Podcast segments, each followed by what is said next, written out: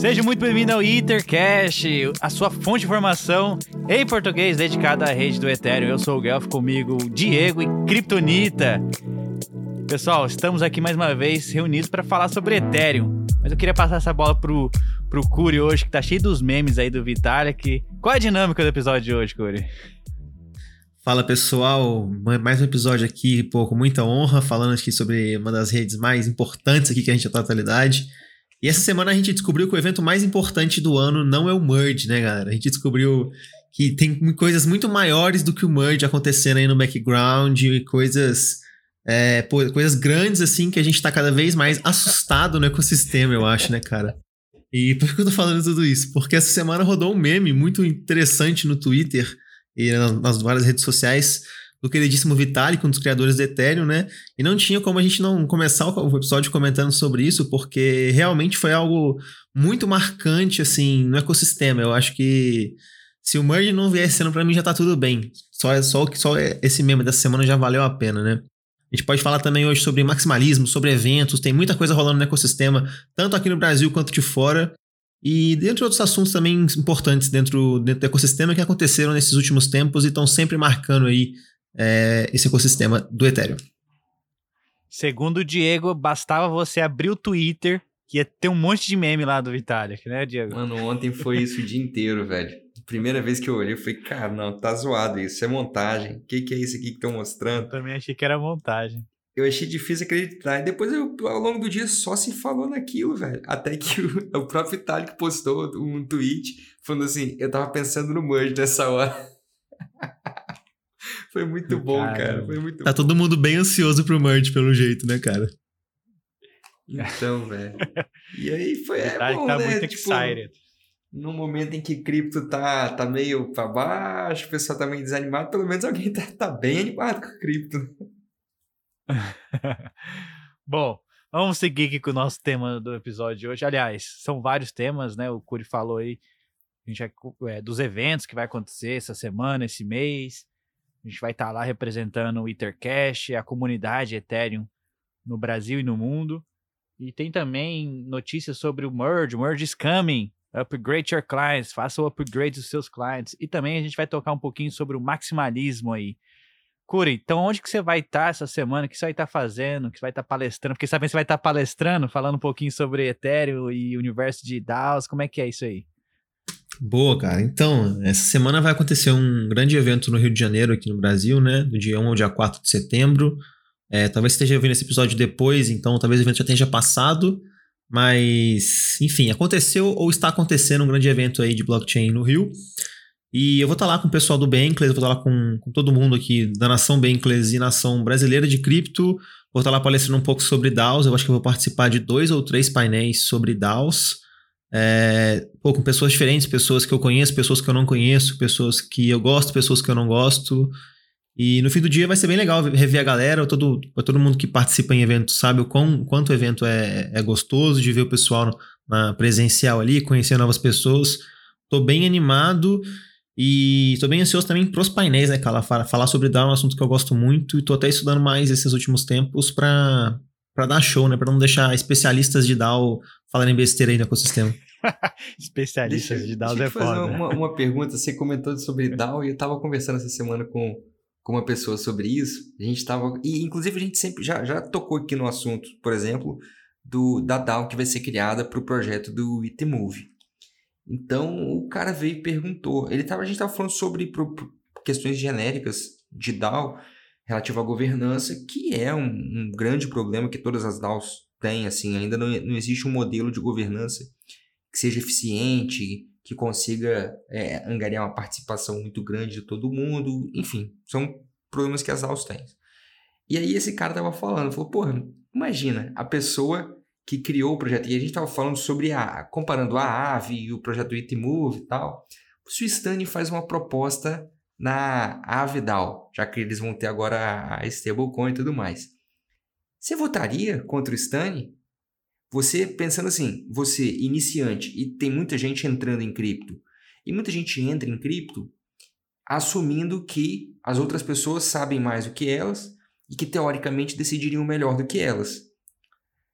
Aí o que a defesa que esse cara estava fazendo para mim é de que nesse tipo de contexto, é, assim, em DAOs, a pessoa que originou o projeto ou que tem mais influência social na DAO acaba tendo uma influência na, nas votações, se ela expressa o ponto de vista dela. E aí talvez isso tenha até a ver com, com o ponto que a gente vai tratar daqui a pouco aí sobre social slashing no, na blockchain, enfim.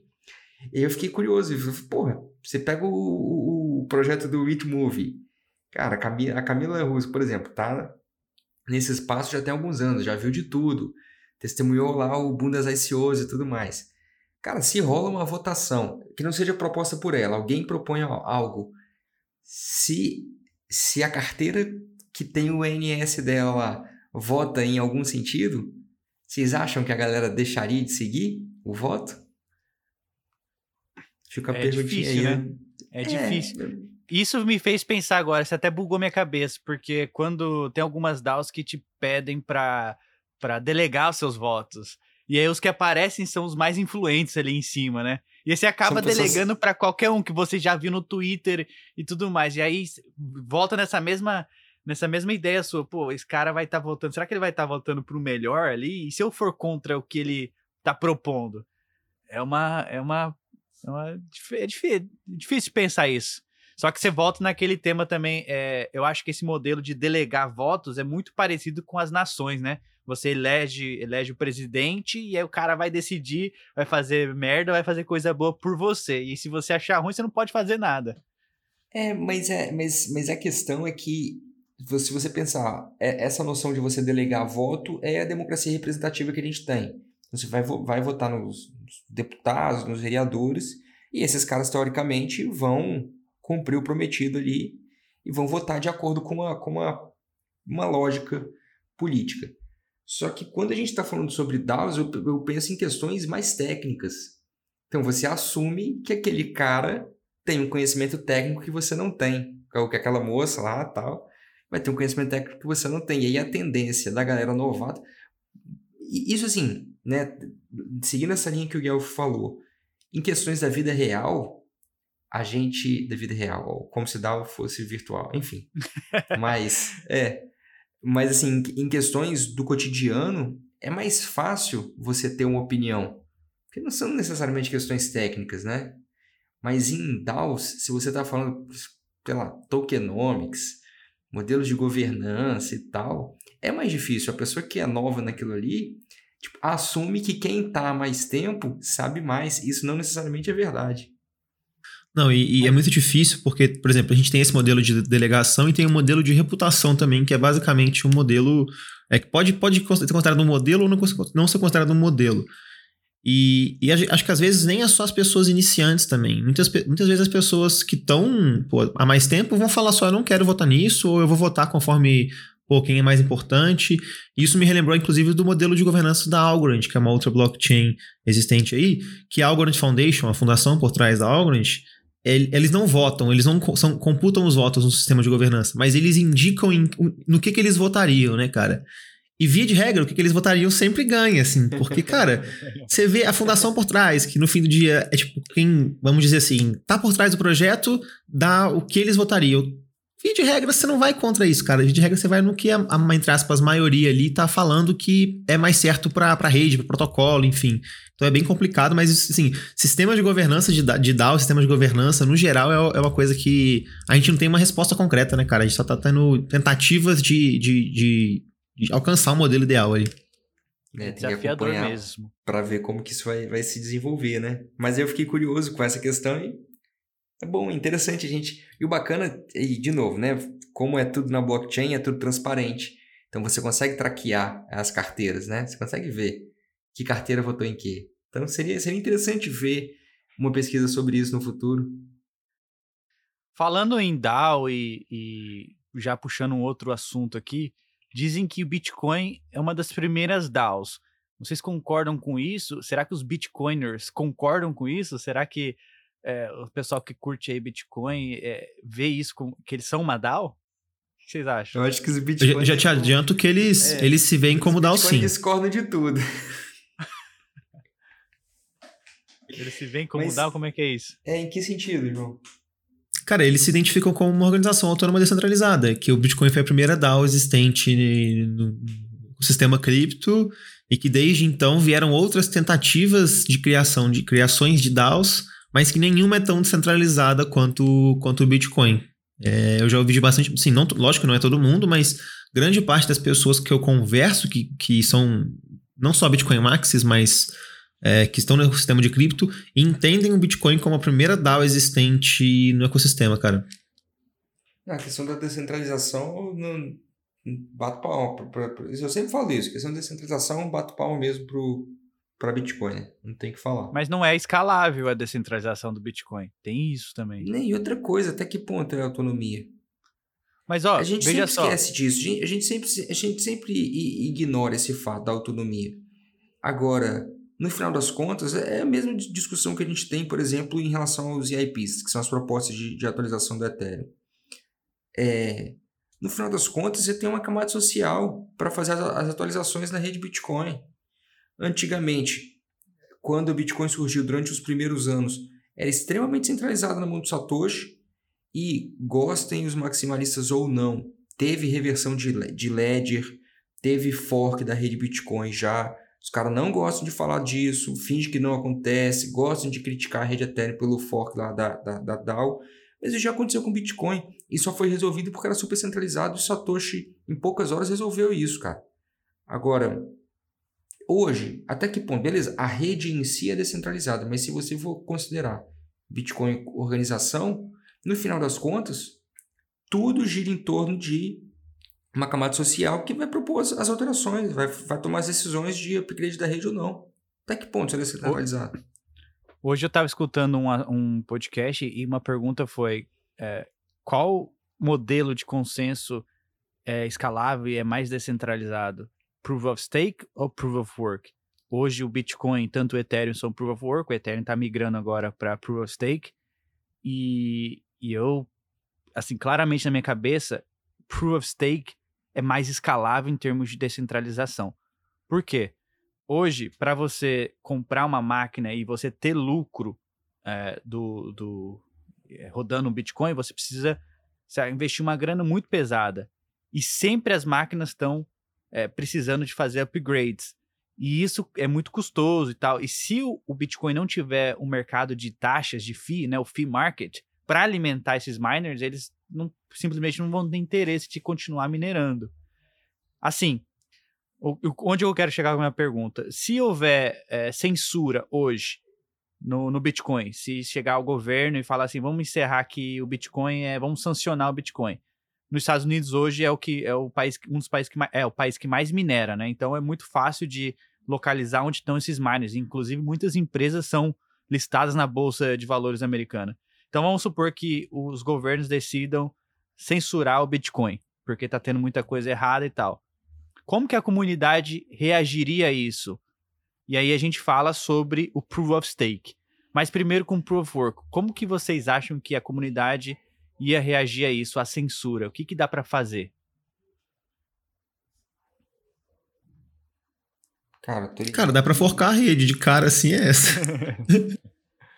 Criar um novo Bitcoin Cash? É, o Bitcoin 2.0.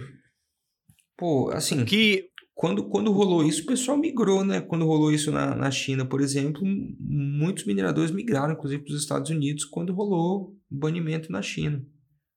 Sim. Mas eu não. não Mas não, o que não pode sei, haver né? também é uma, uma espécie de censura, como é, OFAC sancionar, como aconteceu com o Tornado Cash e sancionar alguns endereços, e aí corretoras não vão poder aceitar. Mas basicamente, se houver algum tipo de censura no algoritmo, no, na rede do Bitcoin, é necessário criar um novo algoritmo de, de, de hashing. E se você tiver que criar um novo algoritmo de hash, que é o fork, como o João falou, como que você faz isso no Proof of Work? Todo mundo vai ter que comprar, todo mundo vai ter que comprar máquina nova. Ou seja, você acabou de matar seu exército inteiro e ter que começar do zero. Já em Proof of Stake, né, você não tem essa dificuldade porque é muito mais fácil de fazer essa migração, de você fazer a atualização do software no seu Node e rodar a nova versão, o novo fork do, da rede, caso aconteça esse tipo de censura. Faz sentido ou não? Nossa, Pra mim faz, cara. Para mim faz. Eu, eu, eu acho que, eu acho que uma, uma preocupação que também a gente poderia pensar no, no, no até, até mais do que esse tipo de censura, seria, cara, será que pode chegar um momento que os estados vão parar de querer boicotar desse jeito e começar a botar tanta grana ali em comprar máquina, em comprar, até comprar alguma criptomoeda de, de, proof of stake aí, começar a tentar controlar a rede dessa forma? Isso é uma coisa que eu até vejo bastante em Twitter etc. Só que isso, eles vão precisar de tanto dinheiro para isso, de tanto dinheiro para isso, cara, que é uma preocupação que, pelo menos assim, cada vez que eu vejo o número, eu, eu, de regra eu vejo esse número circulando aí, eu falo, cara, pro pessoal fazer isso, basicamente, ou o mundo vai ter que quebrar, porque o nosso dinheiro vai. Ou, ou o cripto vai, vai valorizar num nível tão absurdo com essa brincadeira que não vai valer a pena, cara, o pessoal querer, querer é, reverter o LED ou fazer alguma coisa assim.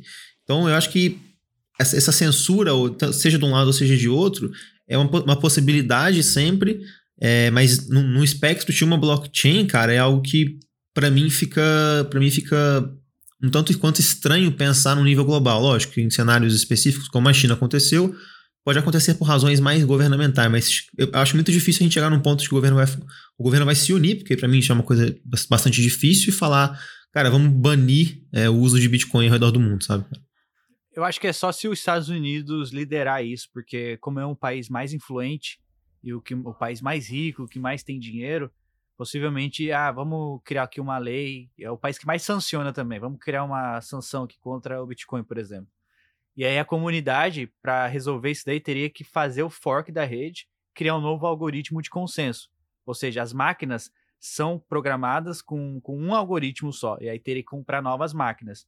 No Proof of Stake, por exemplo, do Ethereum, tem uma ideia lá, se houver um 51% de ataque da, de, de nações. Hoje, no ponto que estamos hoje, eu acho que é só nações que vão querer atacar, que vão ter dinheiro para atacar esse tipo de rede.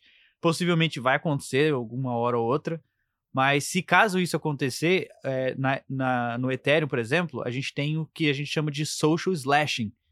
E até passar essa bola para o Diego tentar explicar assim por cima o que seria esse social slashing. Se caso houver censura no base layer e quiser reverter o LED, se ele tiver 51% ali.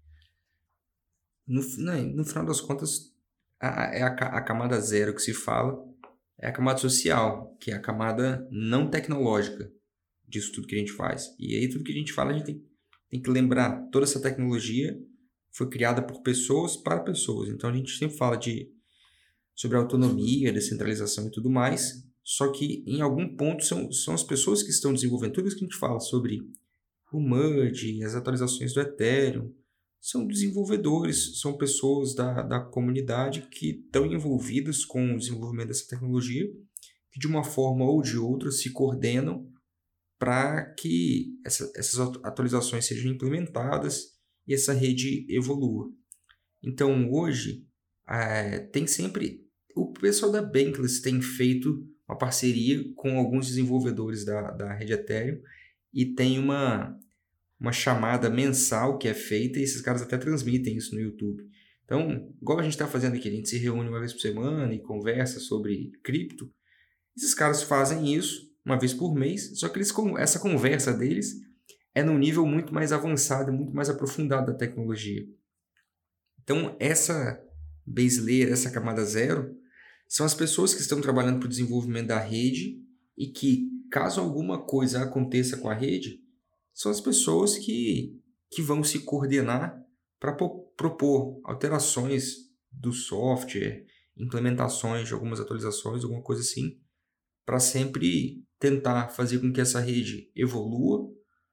É, e evoluir nem sempre é para algo bom, né? Então, assim, para que essa rede tenha alguma mudança, é, e no caso de censura, para que haja alguma resposta a esse tipo de censura, né? algum tipo de atualização na rede, como o Guel sugeriu aí, ah, se for uma rede por favor, você muda o algoritmo de consenso e tudo mais. Enfim, essa é a camada zero, a camada so social, esse, esse social slashing que a gente fala, é uma tradução bem livre, assim, seria a, a a negativa social ou a resposta social a algum tipo de ataque. Bom, se é, com, só complementando aí que o Diego falou, tô, eu estava abrindo aqui o, o blog, tem, inclusive está no blog do Vitalik explicando mais, mais detalhadamente sobre, sobre isso.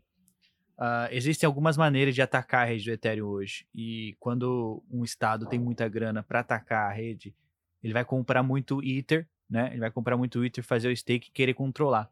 E aí o pessoal tava falando no Twitter essas duas últimas semanas, sei lá, esse último mês, sobre o fato da gente ter uma, uma chain que é controlado pela OFAC, que segue as regras da OFAC, que é de, das sanções, e a outra da comunidade, onde todos, praticamente todos os devs que a gente conhece hoje vão para essa nova chain, vão fazer o fork da chain, onde não há censura.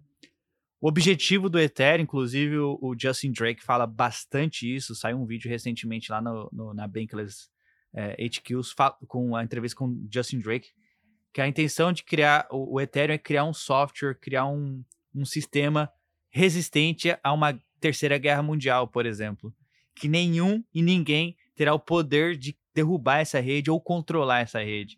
Que isso aí tem que ser liberdade e poder da, do, das pessoas.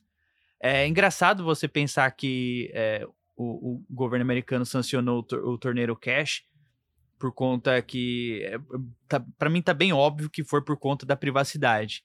Que o medo deles é as pessoas descobrirem esse software quando ele estiver muito maior e começarem a lavar dinheiro e, sei lá. Essa é a minha conclusão. Mas é muito, é, muito esquisito ver um governo banindo é, um software de privacidade sendo que a gente transaciona com dinheiro o dia inteiro, paga em dinheiro, e isso é uma transação privada. Então a gente, se você parar para pensar, é uma utopia muito doida, onde, pô, você não vai ter mais privacidade, que isso?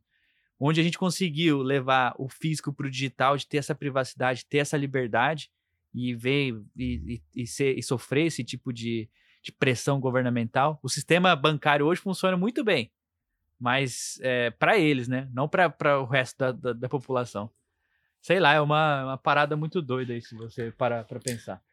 É, e Guelph, se a gente comparar o tanto de dinheiro que é lavado, né, que foi a desculpa utilizada para banir o Tornado Cash, no mercado tradicional, em comparação com o mercado de cripto, o mercado de cripto não faz nem cosquinha, né, cara? Tem uma, uma o site da ONU fala mais ou menos de 3 a 5% do PIB mundial é utilizado para atividades ilícitas ao redor do mundo. Isso dá mais de um trilhão de dólares é, acho que é anual, né? Enfim, não, não, lembro de quanto certinho. Mas, cara, isso não faz nem cosquinha hein, no suposto problema que o Tornado Cash estava fazendo, né?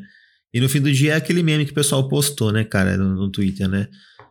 É, pô, que saco que o Tornado Cash, que eu vou, vou, ter que parar de lavar dinheiro do Tornado Cash, né? Agora eu vou ter que voltar a lavar, lavar dinheiro no meu banco X daqui, né? Então, assim, pô, não é difícil fazer no sistema tradicional, galera. Não é nada difícil, cara.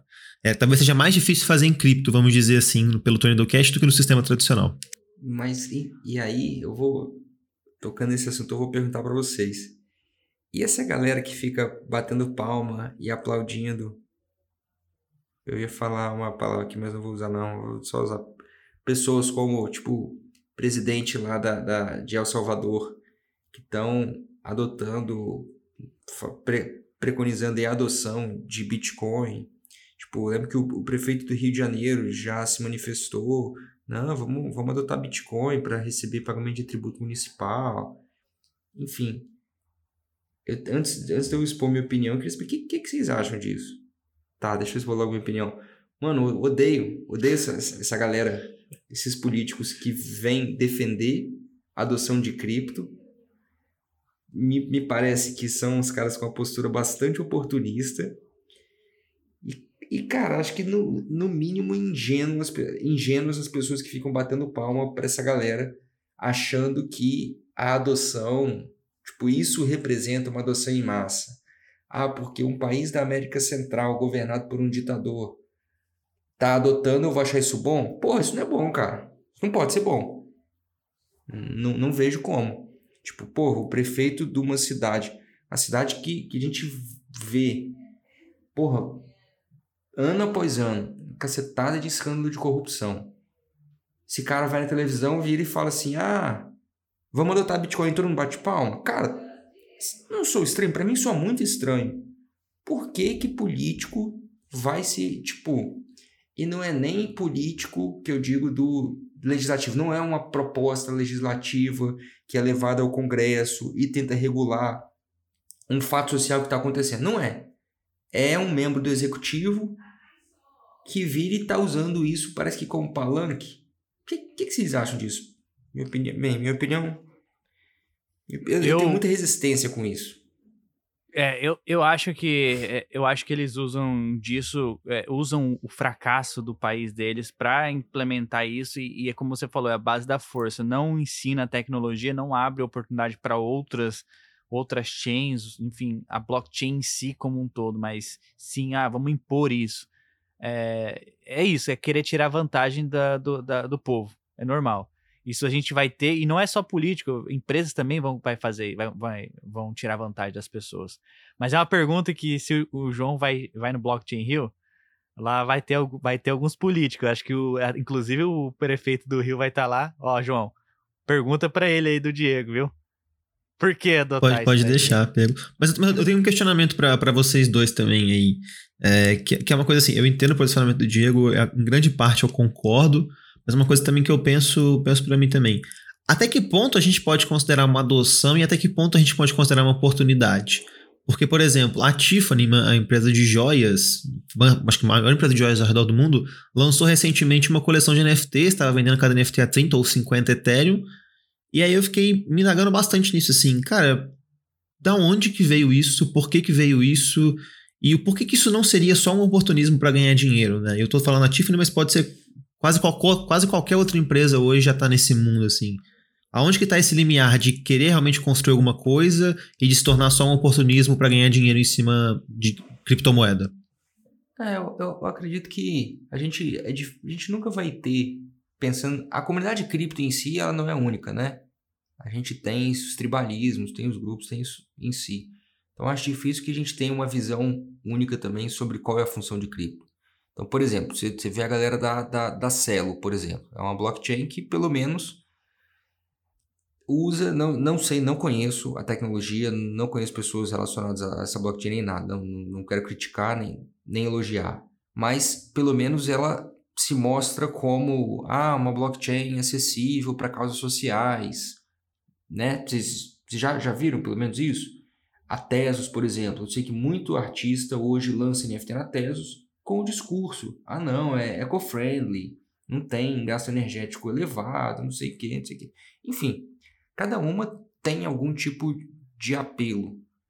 É, então, assim, não sei até que ponto, o que, o que, que a gente, a gente primeiro, como comunidade cripto, o que, a gente quer alcançar? É adoção em massa? É isso mesmo que a gente quer alcançar? Tipo, eu tô cagando pra, pra JPEG de macaco e pra esses negócio de Wayne Lambo. Não gosto dessa Peraí, Diego, Diego, vou fazer só, só, só um parênteses aqui. Você concorda que o Neymar é a pessoa que mais claro ajudou que a. É, claro que não. Vitor Sioff. Vitor Sioff, respondi ele no Twitter. Claro que não, cara. Porra, fazer onboarding de pessoas pra Web3, mano, vai ficar fazendo propaganda de NFTzinho que custa não sei quantos milhões de dólares e, pô, foda-se, velho. Isso não é fazer, porra, fazer um board é, de pessoas é, para Web3. É o layer zero, é ensinar, né? É ensinar para as pessoas o que, que é isso, cara. O que, que é tecnologia. Porra, a galera da Bankless está fazendo. A gente tenta fazer a nossa parte aqui. É, né? Tipo, eu falei Bankless, quis dizer, Bankless Brasil aqui, porra. A galera que está criando uma DAO, tem onboard, tem... é isso, isso é onboard, isso é explicar. Isso é explicar, velho. Não é A Play for Change também, que vai lá nas favelas Play ensinar blockchain pra molecada. É, mano. Pô, tem o Favela Verso, Brasil com S lá dos NFTs. Mano, tem uma galera fazendo isso. Não é um cara que, porra, beleza, tem uma visibilidade enorme. Mas não é porque esse cara comprou um NFT, começou a usar. E aí, velho? Esse cara entende o que, que ele tá fazendo? Nem sei. Igual esse papo aí, Snoop Dogg e Eminem estão usando. São eles que estão usando? Porra, bicho, a gente sabe que por trás desses caras tem empresa, tem assessoria, parceria. A maioria desses, desses caras que, que. Os caras famosos receberam esses NFTs para promover. Então, tipo, é só uma forma de promover uma empresa, cara. Tem nada de adoção, tem nada de fazer um board de pessoas. Você não tá ensinando nada para ninguém fazendo isso. Você tá só mostrando, de... tá vendo? Eu tenho a grana aqui para ter esse, esse, esse bem digital que é super caro, escasso, exclusivo. E é isso aí, velho. Não acho que isso seja mas, um board, não. Mas assim, eu, eu, só vou tocar mais num ponto aqui, depois a gente pode seguir se quiser, só para não enrolar muito nisso. Mas eu digo, eu, concordo muito com você E até, muito, até algum tempo atrás eu pensava exatamente igual você. Mas você não acha também que para a gente conseguir, pelo menos, atrair mais pessoas para esse ecossistema, a gente precisa de algumas empresas tentando ser, ainda que sejam oportunistas, para pelo menos mostrar isso para as pessoas que esse universo existe? Hum. Porque ainda que essas pessoas não, não façam o trabalho de fazer o onboard, às vezes essas, essas pessoas mostram para o mundo que NFTs é, é, uma, é uma coisa, tipo assim, it's a thing, ou que o Body Jape é uma é, it's a thing também. Tipo, é, eu, é algo que também eu, me questiono eu, muito também, sabe? Eu discordo de você nisso. Não discordo, mas a minha preocupação é qual mensagem a gente passa para as pessoas? Qual mensagem a gente mostra? Quem a gente se mostra? Porque aquela é velha história. É, tá, o artigo que saiu foi lá na, na The New York Times que os caras com, com a camiseta assim, né, Ethereum, Bitcoin e o título do artigo era todo mundo tá ficando incrivelmente rico menos você essa onda aí, ano passado, todo mundo lança, todo mundo, e é todo mundo lançando NFT ou comprando NFT, achando que vai ficar milionário. Essa galera que compra moedinha de cachorro porque acha que vai ficar rico. É, é isso. Que mensagem é essa? Ou essa galera que entra em cripto, que faz uns, uns swapzinhos ali numa exchange e tal, porque quer receber um airdrop. É isso. É, é esse tipo de pessoa que a gente quer em cripto? Quer dizer, ou, ou pelo menos eu acho que a gente deveria querer todas as pessoas em cripto, mas é esse tipo de mensagem que a gente quer mandar? Qual é a seriedade? Pô, as pessoas não levam cripto a sério porque ainda acham que é dinheirinho de bandido, que é usado para joguinho, que é usado para lavar grana. Pirâmide. Pirâmide. É isso, cara. Então, que é ganho fácil. É isso que a gente. Então, meu medo é só esse. Qual tipo de mensagem a gente passa? Minha preocupação é essa só. Que, que dá visibilidade? Dá, mas qual visibilidade a gente dá?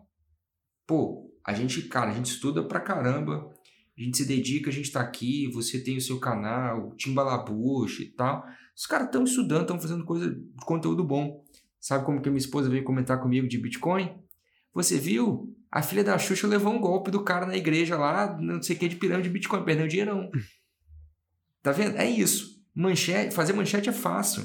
Passar a mensagem correta é que é difícil. De vez em quando você recebe no, no, no inbox umas coleção Prova Pep, uns trem assim que o cara fala, compra aí, vai dobrar. É, esses caras que ficam dando, fica fazendo uns DG em NFT aí, mano, esse pessoal não tem noção que faz mesmo, viu, velho? Ai, ai. Mas vamos lá. É, a gente já tá encerrando o episódio de hoje, mas eu queria trazer só alguns números pra galera, atualizar sobre o Merge. Tem agora um site aqui que eu mandei pro Diego, inclusive, a gente vai deixar aqui no link é algo bem simples, feito por um membro da comunidade, onde que é, é, tem é, o TTD Prediction for the Merge, que é o Total Terminal Difficulty. Quando alcançar o número X que está ali, que eu não vou falar, é um número grandão, vai acontecer o merge. E, é, e ele faz update a cada duas horas. Hoje, nesse exato momento da gravação, o merge está previsto para o dia 15 de setembro, às mais ou menos 12 horas ali é, UTC, UTC. Bem interessante, vou de... a gente vai deixar na descrição bem, bem massa aqui. A gente vai fazer a festinha, né, galera? Festinha do Intercast para acompanhar o merge. Festinha, claro. Outro número interessante. Vai ter bolo também? Não, peraí, peraí. Vai ter bolo do Ethereum, Diego? Vai no dia outro, 15? Né? Vai ter outro e eu vou encomendar mais um. Massa demais. Outro, outro número interessante que eu trouxe aqui é a quantidade de de Ether depositado na Beacon Chain. São 13 milhões 410 mil Ethers depositados na Beacon Chain, 419 mil validadores. Isso dá mais ou menos quase aproximadamente 12% de todo o supply de Ether no mercado. Bem interessante essa métrica aqui. E ainda a Lido dominando o mercado, com 30% do market share. Então, o pessoal que tá que usa Lido, que comprou, tem gente que compra Lido ali, um, um compra 0.1 Ether lá de, de Staked Ether, mude para RETH, Rocket Pool ou usa outro provedor aí. Mas basicamente é Lido comandando ali, seguido por Coinbase, Kraken, Binance, essas corretoras centralizadas. O problema da corretora centralizada, que as pessoas não entendem ainda é o risco.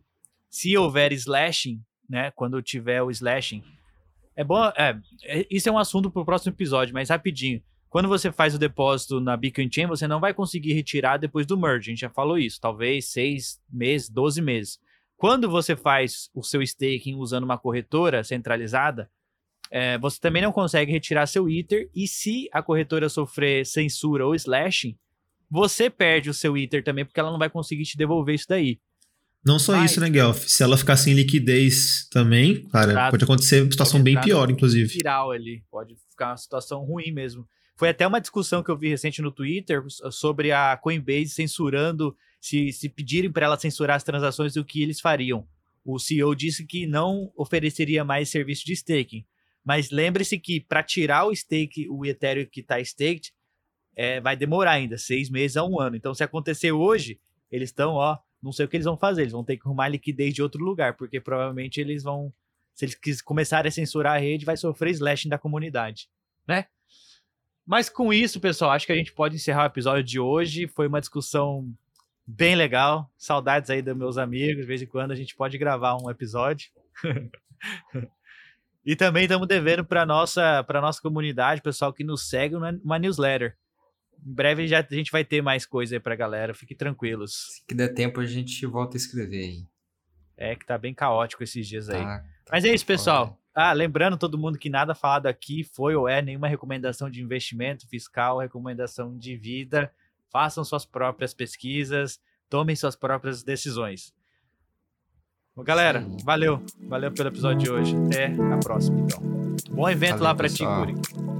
Valeu, meu querido. Depois eu trago uma, umas fotos, novidades para vocês. E também vou perguntar lá pro, pro, pro pessoal influente aqui desse Brasil qual a razão deles aceitarem, aceitarem Bitcoin. Quem sabe eu não arrumo uns amigos ou uns inimigos lá no evento. Valeu, até a próxima então, mano. Valeu, cara.